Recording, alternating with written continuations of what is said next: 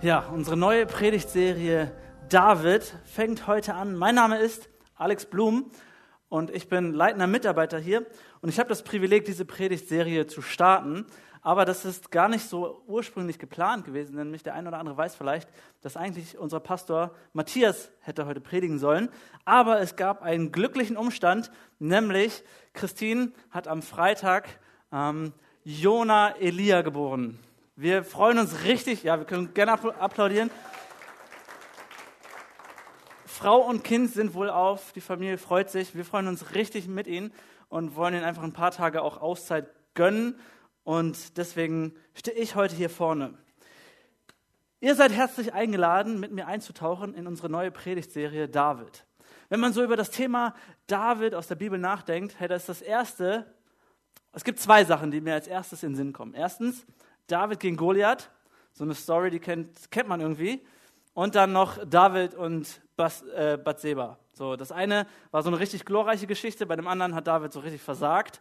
Und wir hatten schon am Anfang in der Einleitung zu dieser Serie gesagt, David den als Beispiel für Situationen, wie man es richtig macht und wie man es nicht macht. Also, heute geht es aber eher um David und Goliath. Und diesen Vergleich David und Goliath, den findet man häufig, auch im, in, im Sport. Und normalerweise ist unser Pastor Matthias so dafür zuständig, die äh, Fußballbeispiele zu bringen. Aber ich dachte, ich äh, benutze jetzt mal ein Fußballbeispiel in Gedenken an Matthias. Ähm, und zwar David gegen Goliath beim Fußball. Okay? Wir kennen das immer wieder, dass irgendeine so Viert- oder Fünftligist-Mannschaft auf eine Mannschaft aus der ersten Liga trifft, auf Bayern München. Das ist dann Goliath. Und so eine Viert-, Fünftligist-Mannschaft ist dann David und man sagt, wow, das wird ein legendäres Spiel, David gegen Goliath, was wird passieren? Und alle wissen, okay, Bayern gewinnt, Goliath gewinnt, ist irgendwie immer das Gleiche. So, und das Thema lautet aber heute, David, ein Mann mit Hoffnung. David war ein Mann mit Hoffnung und vielleicht gibt es doch auch noch Hoffnung für Viert- und Fünftligisten, wenn sie gegen einen Goliath antreten. Und David war eine Person, trotz, ihrer, trotz, trotz der hoffnungslosen Situation, wusste David, okay, ich, ich werde mich hier nicht irgendwie hinstellen und klein beigeben, ich werde kämpfen. Ich werde da richtig was, was verändern, ich werde nicht aufgeben, ich werde mit diesem Goliath, diesem Riesen stellen und ich werde auf Gott setzen und Gott wird mir einen Sieg schenken. Okay, Gott wird mir helfen. Und ich glaube, wir haben auch solche Riesen bei uns im Leben. Bei uns heißen sie garantiert nicht Goliath, aber wir haben auch so unüberwindbare Hürden in unserem Leben. Situationen, wo wir nicht weiter wissen. Auswegslose Situationen, wo wir einfach nicht ein- und auswissen. Was manchmal schade ist an solchen ähm, Zusammentreffen beim Fußball, so eine, so eine Viert-, Fünftligist-Mannschaft gegen, gegen eine Erstligamannschaft, die kämpfen und kämpfen und kämpfen. Da, da ist die Mannschaft und sagt, ich, ich, wir geben alles, wir werden laufen, wir werden alles reingeben, sie passen die Bälle und, und strengen sich so sehr an. Und am Ende sind sie müde, kaputt und da steht am Ende doch irgendwie 0 zu 5 oder so. Weil sie am Ende müde geworden sind, weil sie schwach geworden sind, weil sie kaputt sind, weil sie einfach irgendwann resignieren, aufgeben und es ist vorbei. Ich weiß nicht, ob ihr das kennt, aber ich glaube, manchmal haben wir auch solche Situationen. Erst sind wir mit total viel Enthusiasmus dabei und voller Leidenschaft und wir können das Ding richtig reißen und rocken und die Herausforderung, Herausforderung nehmen wir an und wir kämpfen und wir machen und wir hoffen und wir tun. Und am Ende sind wir müde und geben doch irgendwie auf. Ich weiß nicht, ob du solche Situationen kennst, wo du dann am Ende doch verlierst. Aber meine Frage an dich heute ist, wie heißt dein Riese, gegen den du kämpfst? Wie heißt dein Riese, gegen den du kämpfen musst? Gib mal deinem Riesen in deinem Leben einen Namen. Wo sind Situationen in deinem Leben, wo du, wo du richtig am struggeln bist? Wo hast du vielleicht Vielleicht ist es bei dir eine familiäre Situation, wo es drüber und drunter läuft. Vielleicht bist du da überfordert. Vielleicht hast du Schwierigkeiten mit deinen Kindern und es, es funktioniert einfach nicht so wie geplant. Vielleicht hast du, bist du in einer finanziellen Krise.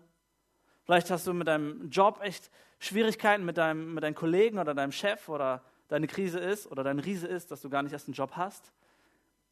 Vielleicht hast du eine niederschmetternde gesundheitliche Diagnose bekommen und das ist dein Riese. Da können so viele verschiedene Dinge sein und ich kenne deine, deine Riesen nicht. Ich, weiß nicht, was in deinem Leben, Leben Sache ist. Aber ich bete und das ist mein Wunsch, das ist mein Anliegen heute mit dieser Predigt, dir neuen Mut zu machen, dir neue Hoffnung zu geben, dich, dir vielleicht Schritte aufzuzeigen, wie du diesen Kampf gegen einen Riesen annehmen kannst, wie du da gewinnen kannst, wie du neu Vertrauen auf Gott setzen kannst. Mein, mein Gebet ist, dass du erlebst, was David in dieser Situation erlebt hat, nämlich siegreich aus solchen Situationen hervorzugehen. Und so möchte ich mit uns heute die Geschichte von David und Goliath so ein bisschen durchgehen, erklären, auch ein paar Hintergrundinformationen erklären. Und wir fangen einmal an äh, mit einer etwas längeren Bibelstelle mit der Überschrift, worauf du hoffst, darauf verlässt du dich. Okay, das ist Punkt 1. Das, worauf du hoffst, wo du deine Hoffnung draufsetzt, hey, das ist das, wo du dich auch immer so drauf verlässt. Und die Bibelstelle fängt an in 1 Samuel 17, 1 bis 11. Inzwischen rüsteten die Philister zur Schlacht und versammelten ihr Heer bei Socho im Gebiet von Juda. Sie schlugen ihr Lager zwischen Socho und Aseka bei Ephes Damim auf. Alles komplizierte Namen muss man nicht sich merken. Daraufhin sammelte Saul seine Truppen im Tal der Eichen, klingt irgendwie ein bisschen familiärer, irgendwie näher, und sie stellten sich zur Schlacht auf. So standen sich die Philister und die Israeliten auf zwei Hügeln gegenüber und zwischen ihnen lag das Tal. Da trat aus der Reihe der Philister ein einzelner Krieger hervor. Es war Goliath, der aus Gad stammte. Er war etwa sechs Ellen und eine Spanne groß. Ungefähr drei Meter, sagt man.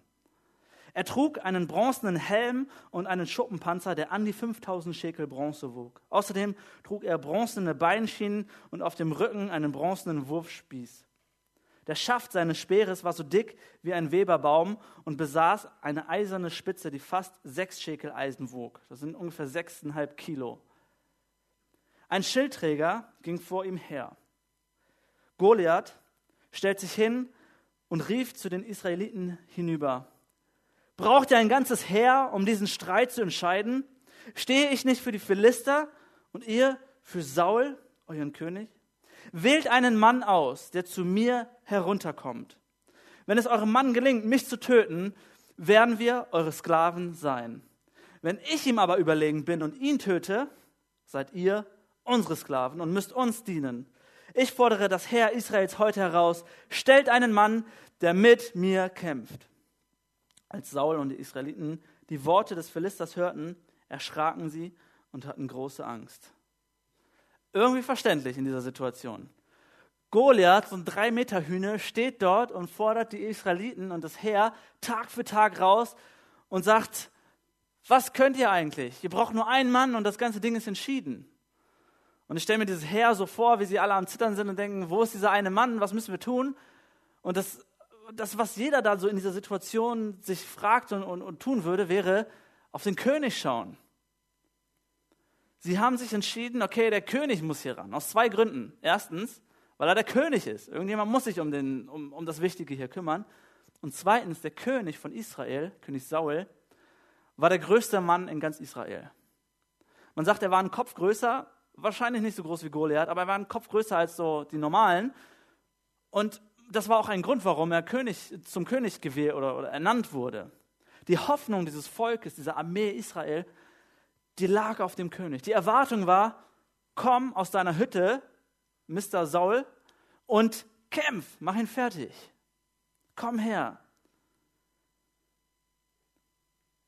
Ich glaube, wir, wir können uns mit dieser Situation gut identifizieren, denn wir setzen unsere Hoffnung auf das, wovon wir abhängig sind.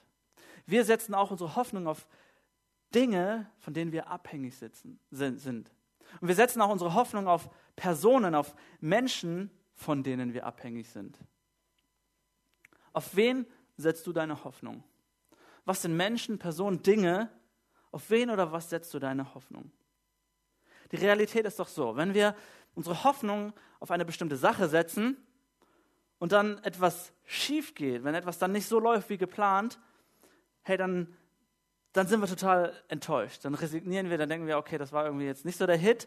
Wir schmeißen alles hin, wir ärgern uns, wir, wir merken, okay, wir haben hier irgendwie aufs falsche Pferd gesetzt. Das war nicht so schlau, dieser Person, auf diese Person die Hoffnung zu setzen oder auf materielle Dinge oder was auch immer. Am Ende ärgern wir uns über uns selbst. So, war nicht das die schlauste Idee, die wir da äh, absolviert haben.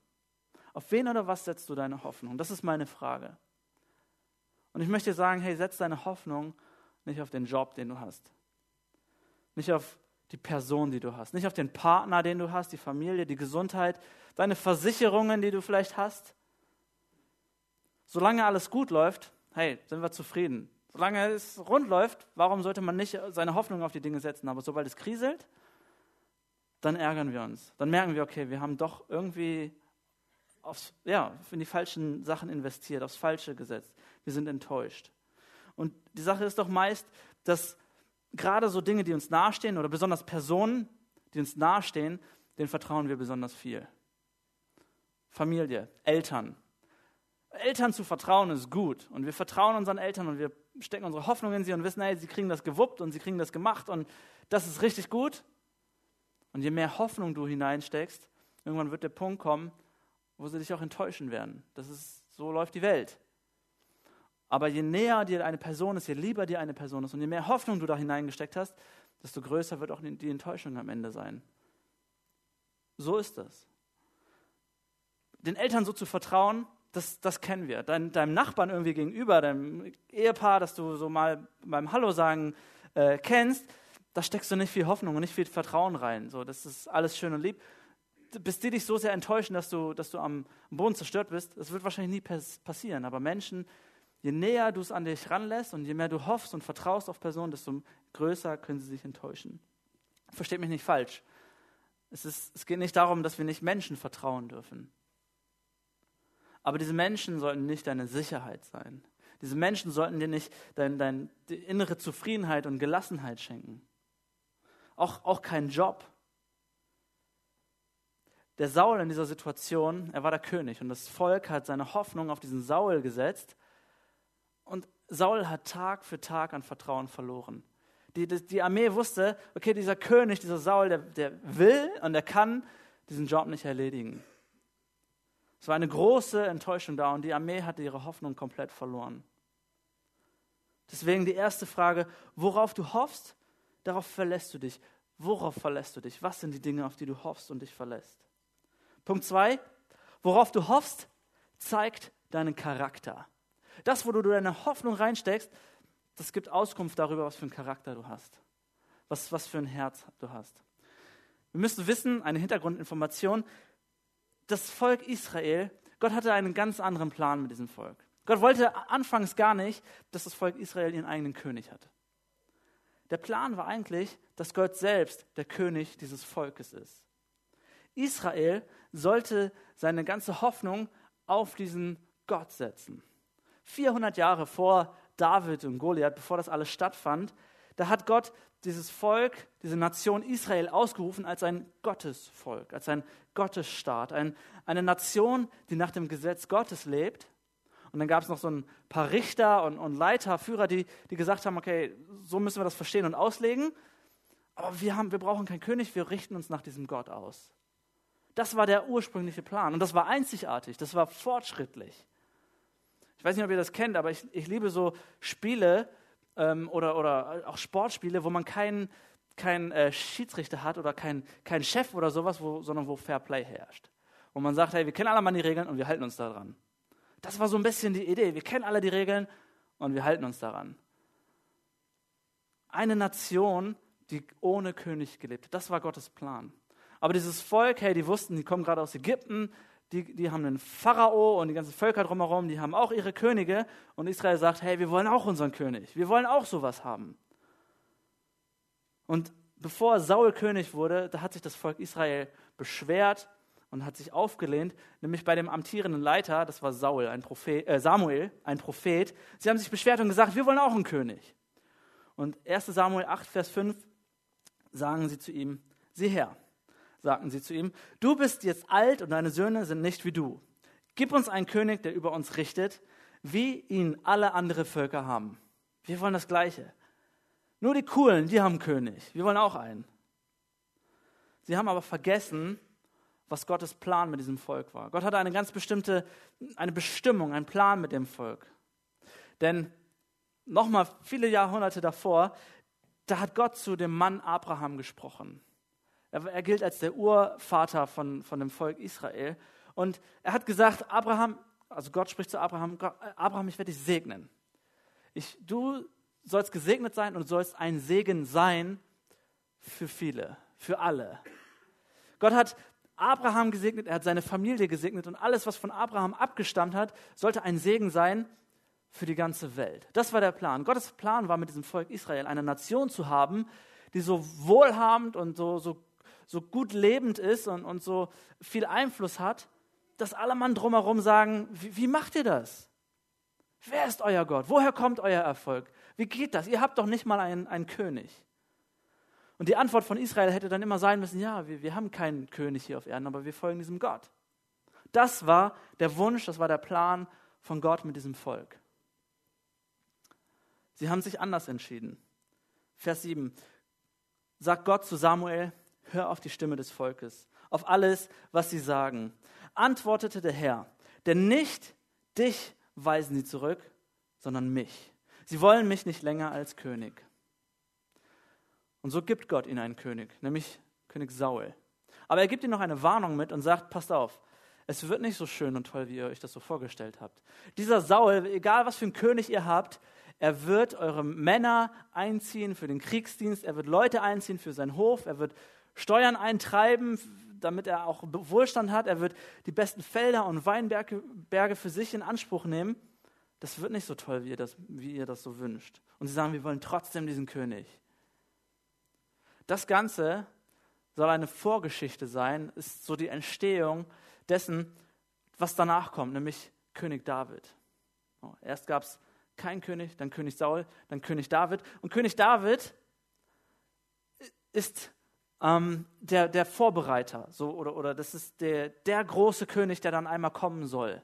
Von König David sagt man, er war der größte und der beste König, den Israel hatte. Und nicht, weil er äh, körpergrößenmäßig so groß war oder weil er perfekt war oder so super gut aussah oder so, sondern weil er einen guten Charakter hatte, weil es ein demütiger Mann war. Er war ein demütiger Mann. Das Besondere an David war nämlich, er hat sich dem Gesetz untergeordnet, den Geboten Gottes untergeordnet. Das, was Gott ursprünglich so eingepflanzt hat oder was so diese Basis war diese, dieser Nation, da hat David gesagt, okay, das ist meine Basis. Nicht ich bin das Gesetz, so der König sagt, mein, was ich sage ist Gesetz, sondern Gottes Wort ist Gesetz. Normalerweise, das kennen wir auch aus Filmen und allem Möglichen, sagt der König, ich bin Gesetz und äh, ich bin der Staat, l'état c'est moi. Und David war genau andersrum. Er hat sich untergeordnet. Normalerweise haben die Könige irgendwie gegen das Gesetz verstoßen und dann hat man das Gesetz so lange hin und her gefrickelt und geguckt, bis alles gepasst hat und dann doch wieder alles okay war mit dem König. Nein, David war anders. Er hat sich unter das Gesetz geordnet. Und er hat gesagt, ich liebe das Gesetz. Und ich, ich passe mich dem Gesetz an. Und wenn ich falsch bin, dann hat das Gesetz, dann haben die Worte Gottes das Recht, mich zu korrigieren. Selbst wenn es ihn verdammt hat und wo er einen Spiegel vor Augen bekommen hat, hat er sich diesem Gesetz untergeordnet. Nicht er hat das Gesetz gebeugt, sondern er hat seine Knie gebeugt und gesagt, ich, ich gehorche diesem Gott, dem, was er vorschreibt.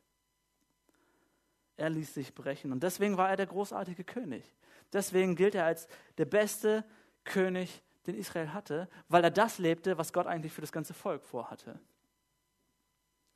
Er wusste, dieser Gott ist der König, nicht ich. David selbst hat gesagt, ich muss mich unterordnen. Meine Rolle ist untergeordnet. Ich kenne meine Grenzen. Und ich glaube, wir verhalten uns manchmal genau im Gegenteil von dem, wie David sich verhalten hat. Unser Erfolg, da wo wir denken, wir haben eine Position, wir haben eine Macht, wir haben etwas geschafft, da denken wir, wow, jetzt habe ich es im Griff. Jetzt bin ich der König. Jetzt hab, bin ich hier am Drücker, ich habe das Sagen. Du hast vielleicht in deinem Beruf irgendwie Erfolg und du denkst, yes, jetzt, jetzt komme ich so durch. In deiner Erziehung, deine Kinder sind wohl geraten. Ich weiß, wie es funktioniert. Ich habe das Zepter in der Hand. Mit deinen Finanzen kommst du gut zurecht, dein Studium läuft, auch mit deinen Hobbys und deinen Fähigkeiten. So, wir denken, wir haben, wir haben alles in der Hand, bis es dann irgendwann kriselt und wir merken, okay, wir haben doch aufs falsche Pferd gesetzt, nämlich auf uns. Warum fällt es uns so schwer, Gott zum König zu haben und zu erlauben, dass das Gesetz uns hinterfragen darf, dass Gottes Wort, die Bibel, uns vorschreiben darf, wo es lang geht. Warum fällt uns das so schwer? Ich glaube, das liegt daran, dass uns manchmal dieser Charakter der Demut fehlt. dass wir viel eher sagen, ich bin der König. Ich, ich bestimme über, über das, was hier läuft. David hatte das Gesetz geliebt. David hatte Gott geliebt, der der wahre König war. Und deswegen war er ein demütiger Mensch. Punkt 3. Auf wen du hoffst, bestimmt dein Lebensweg. Derjenige oder das Ding, worauf du deine Hoffnung setzt, hey, das wird auch deinen Lebensweg bestimmen. David ist nun also auf diesem Schlachtfeld, er schaut sich alles an und sieht, wie der Riese Goliath Tag für Tag rumbrüllt und sagt, hier, bringt mir den Besten und den Stärksten, wir kämpfen und danach ist die Sache entschieden. Er hört sich diesen Hohn und Spott immer wieder von Goliath an und David geht da weg und nicht irgendwie Angst erfüllt, sondern mehr so Zorn erfüllt. Er sagt nicht, oh, jetzt müssen wir alle zittern, dann kommt der Riese, sondern er sagt, was fällt diesem Typen ein? David ist 15 Jahre alt, aber von klarem Verstand. Er weiß, hier läuft irgendwas schief. Das ist nicht das, wie das hier funktionieren sollte. David ist noch gar kein König, aber mit 15 Jahren verhält er sich schon wie ein König. 1 Samuel 17, Vers 26 heißt es, David fragte ein paar Männer, die in seiner Nähe standen, was bekommt der Mann, der diesen Philister tötet, was Goliath, und der Schande für Israel ein Ende setzt? Denn wer ist dieser unbeschnittene Philister überhaupt, dass er das Heer des lebendigen Gottes verhöhnen darf? David sieht hier ganz klar und weiß, diese Schande, die er, die dieser Goliath über dieses Volk Israel bringt, das kann so nicht weitergehen. Er sieht nicht nur den Riesen, sondern er sieht was ganz anderes dahinter, nämlich Gotteslästerung. Er sieht, das ist nicht das, wie das hier geplant ist. Gott, David kennt seinen Gott und weiß, mit Goliath geht es gleich zu Ende. Das wird nicht mehr lange dauern. Und so kommt David zu dem König Saul, stellt sich vor, sagt, ich mach das, ich kill den. Weißt du, sein Aufruf immer, hier bin ich, ich mach das.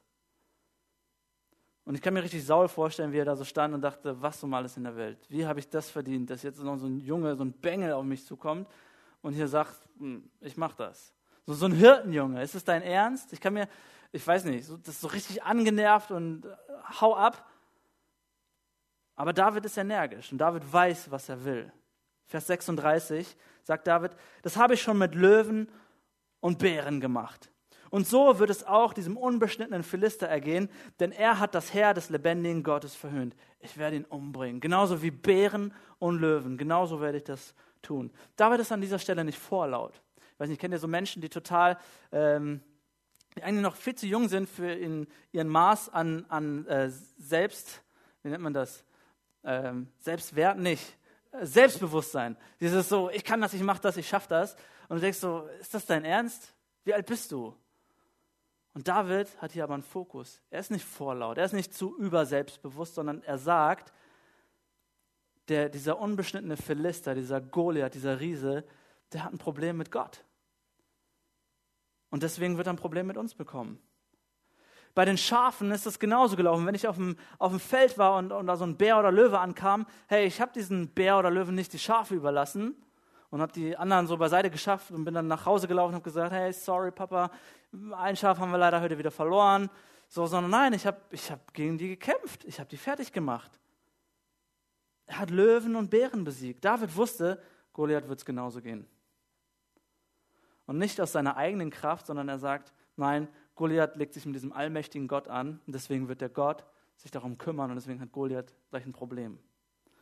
Vers 37 geht es weiter sagt David, der Herr, der mich aus den Klauen des Löwen und des Bären gerettet hat, wird mich auch vor diesem Philister retten. Schließlich war Saul einverstanden. Gut, so geh, sagte er. Der Herr ist mit dir. Ich frage mich, ob Saul ernsthaft gesagt hat, oh, richtig gute Idee, hey, geh ruhig, der Herr ist mit dir, du wirst es richtig rocken. Ich glaube eher so, dass Saul sagte, ach du, meine Güte. Er total verzweifelt und sagt so, komm, ob jetzt einer unserer besten Männer stirbt und wir dem, diesen ganzen Nationen da dienen müssen oder ein Hirtenjunge stirbt und wir müssen diesem Volk dienen, auch egal. Schlimmer geht es eh nicht. Ich kann mir vorstellen, dass Saul eher so resigniert war und sagte, na gut, okay. Was wir von David lernen können, ist, Menschen, die auf den Herrn hoffen, brauchen keine Angst zu haben. Nicht Menschen, die auf den Herrn hoffen, haben keine Angst, sondern brauchen keine Angst zu haben. Okay? Man denkt so, wenn man das liest, und das liest sich schnell und das liest sich locker. Man denkt, das war alles easy für David. Das war so, ey, da läuft was falsch, okay, ich, ich, ich mache das und tot. So, ich glaube, das ist, war nicht so bei David.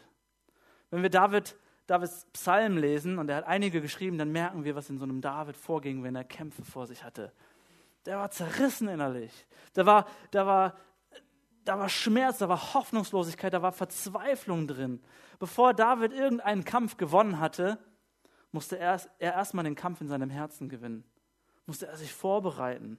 Musste er sich mit letzter Kraft an, an Gott klammern und sagen, du bist meine Hoffnung. Davids Kämpfe waren nicht mit so einem Fingerschnipsen erledigt, so, ich, ich mach das. David, Davids Kämpfe waren nicht so kleine Gelegenheitssachen. Unsere Kämpfe, unsere Riesen, gegen die wir kämpfen, das sind auch keine, kriegen wir schon hin. Manchmal denkt man so, dieses in Deutschland sehr bekannte Tier, der Schweinehund in uns, den muss man überwinden und dann geht das schon. Ich glaube, das sind ganz andere Kämpfe in unseren Herzen. Und wenn du mal die Psalmen liest, die ein oder zwei durchliest, dann merkst du, hey, du hast allen Grund, du hast allen Grund, verzweifelt und hoffnungslos zu sein. Du hast allen Grund, dich zu fürchten und diesen Gott anzuschreien und zu sagen, Gott, ich brauche deine Hilfe. Und wenn du das dann gesagt hast, dann darfst du sagen, okay, ich hoffe auf den Herrn und jetzt brauche ich keine Angst mehr zu haben. Unsere Kämpfe, die können angsteinflößend sein. Aber ich glaube, alles, was im Leben irgendwie begehrenswert ist, das muss auch irgendwie umkämpft oder erkämpft werden. Das ist umkämpft. David sagt in Psalm 25, Vers 1 und 2, Nach dir, Herr, sehnt sich meine Seele. Auf dich, mein Gott, vertraue ich. Lass mich nicht in Schande enden. Lass meine Feinde nicht über mich triumphieren. Worauf vertraut David hier? Er vertraut nicht auf seine seine Erfahrungen bei Bären und Löwen. Nicht auf das, wie er so cool so eine Schleuder schwingen kann und, und jemanden umbringen kann. Nicht auf seine Talente. Er sagt, nein, auf Gott vertraue ich. Wenn ich ehrlich zu mir bin und diesen Vers so auf meine Situation umschreibe, dann ist die Realität viel eher, nach mir, mein Herr, sehnt sich meine Seele. Auf mich, mein Gott, vertraue ich. Gut, und um die Feinde kannst du dich selbst kümmern. Wir setzen unser Vertrauen viel, viel zu oft auf uns selbst. Ich zumindest. Vers, 5, äh, Vers 3 bis 5 geht es dann weiter. Ja, niemand gerät in Schande, wenn er seine Hoffnung auf dich setzt. Aber wer sich treulos von dir abwendet, aus welchem Grund auch immer, aus welchem Vorwand auch immer, der wird beschämt dastehen.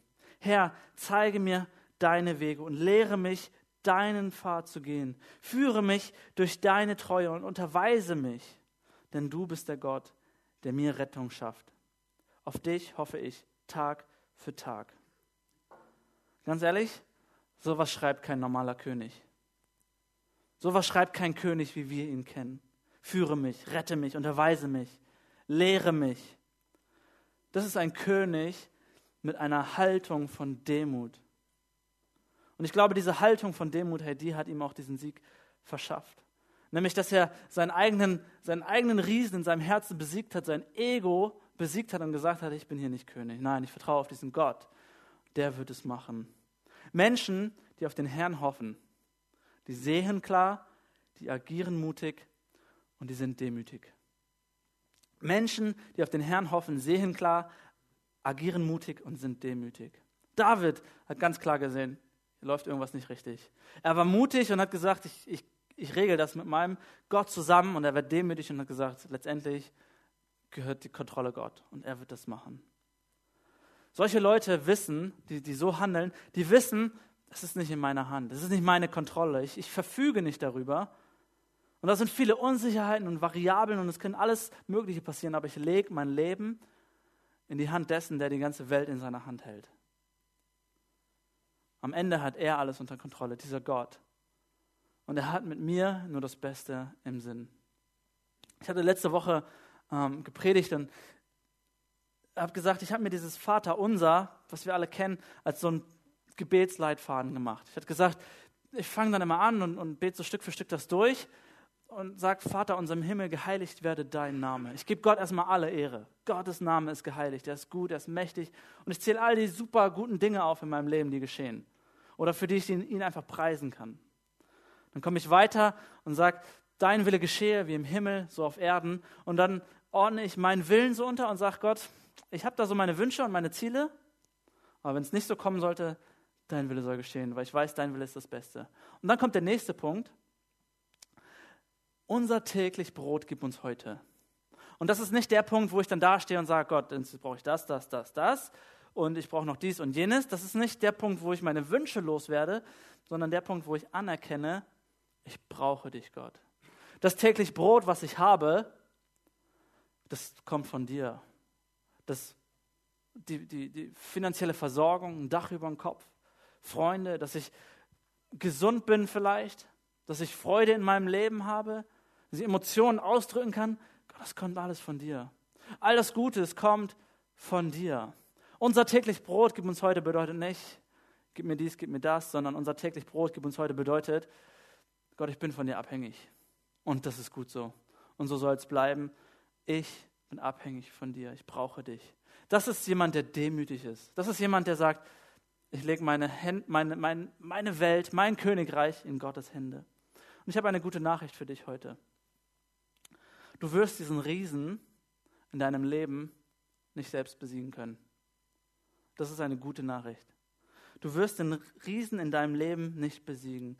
Dieser großartige König, David, hey, er ist nur ein Vorbote auf diesen wahren König, Jesus Christus. Das, was wir im Alten Testament, im ersten Teil der Bibel, in diesen Geschichten so schön lesen, soll nur ein, ein Abglanz fast wie ein Abklatsch, wie, wie so eine kleine Erklärung von dem Großartigen sein, was später einmal kommen wird, nämlich Jesus Christus, der wahre König, der, der die größte Schlacht um unsere Riesen schon längst geschlagen hat, der den größten Riesen dieser Weltgeschichte schon besiegt hat. Meine, meine Hoffnung für dich, mein, mein Zuspruch für dich, mein, das, was ich dir sagen möchte, dass du neu vertrauen kannst, Gott, ist, dass ich sage, die größte Schlacht in deinem Leben ist schon längst geschlagen schon längst besiegt. Und du musst diesen Goliath nicht selbst besiegen. Du musst nicht jedes Mal neu auf das Schlachtfeld treten, sondern es ist schon besiegt. Nicht durch fünf Steine und so, so, so ein Speer oder, oder ein Schwert, nicht durch irgendwie menschliche Kräfte, sondern dadurch, dass Jesus Christus am Kreuz für deine Schuld gestorben ist. Dass jemand sich geopfert hat, sich selbst geopfert hat, Dadurch wurde die Schlacht geschlagen. Und ich glaube, dein größter Goliath in deinem Leben, hey, das sind nicht deine Umstände. So schlimm Umstände sein können, und ich will das nicht schönreden oder, oder runterreden, ich glaube, dass die, die größten Riesen in unserem Leben, diese Goliaths, das ist manchmal das, was in unserem Herzen sich so abspielt. Das ist unsere Selbstzentriertheit. Das ist das, wo wir uns selbst auf den Thron setzen, wo wir selbst König sein wollen. Das ist unsere Tendenz, unsere Hoffnung in falsche Dinge zu setzen. Das ist Sünde in unserem Herzen. Ich glaube, das ist der Goliath, der viel größer ist. Und das ist der Goliath, den Christus, Jesus Christus am Kreuz überwunden hat. Und das Problem ist, wir können uns, wir können uns eins zu eins mit, mit diesem Volk vergleichen. Die schreien nach einem König und die sagen, wir wollen einen König. Und genauso sind wir. Wir sagen, ich will einen König und zwar mich. Ich habe hier das Sagen, ich will der König sein. Aber dieser König, wir selbst, hey, wir können im Leben nicht diese Goliaths besiegen, die wir haben. Wir sind unfähig, diese Goliaths unseres Lebens zu besiegen, zu bekämpfen. Deswegen brauchen wir diesen einen wahren König, Jesus Christus, der den Goliath namens Tod, namens Sünde, namens Verderben, namens Egoismus schon längst besiegt hat, überwunden hat, ein für alle Mal.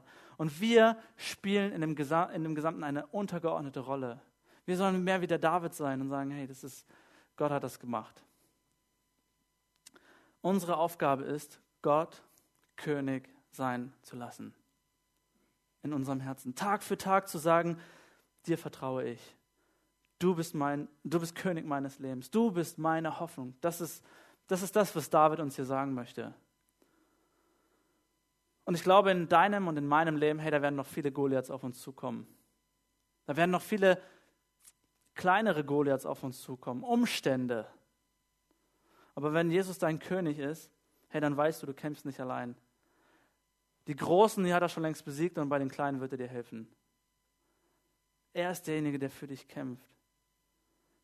Jesus ist es, auf wen du deine Hoffnung setzen solltest. Er ist derjenige, der dir Glück schenkt, der dir Zufriedenheit schenkt, der dir die Quelle deines Lebens sein sollte. Er ist derjenige, der dir Stärke schenkt. Gottes Gegenwart in deinem Leben ist das Beste, was du haben kannst. Besser als jeder Euro, jede Position, jedes Aussehen. Besser als Gesundheit oder was auch immer da alles ist. Jesus ist der, auf den wir setzen. Ich möchte dich einladen zu sagen, ich vertraue auf Jesus. Ich vertraue auf diesen einen König. Es kommt auch dabei nicht darauf an, was du tust, sondern es kommt darauf an, was Jesus für dich schon längst getan hat. Und darin kannst du Ruhe finden. Ich möchte uns einladen, wenn, wenn ihr nachher nach Hause geht, diese Outline, diese Predigtzusammenfassung oder was auch immer, zu nehmen, das nochmal für dich durchzugehen und vielleicht für dich so zwei, drei Fragen be zu beantworten. Worauf verlässt du dich? Worauf setzt du deine Hoffnung? Worauf verlässt du dich? Was hast du für einen Charakter? Heißt ein Charakter der Demut oder der Selbstzentriertheit? Wie sieht dein Lebensweg aus? Wem ordnest du dich unter? Wem gehorchst du? Ich würde gerne zusammen, zum Abschluss mit uns zusammen, ähm, den Vers äh, lesen. Vielleicht, dass wir alle zusammen ähm, den Psalm 25, Vers 1 äh, zum Abschluss lesen. Auf dich, mein Gott, vertraue ich. Lass mich nicht in Schande enden, lass meine Feinde nicht über mich triumphieren.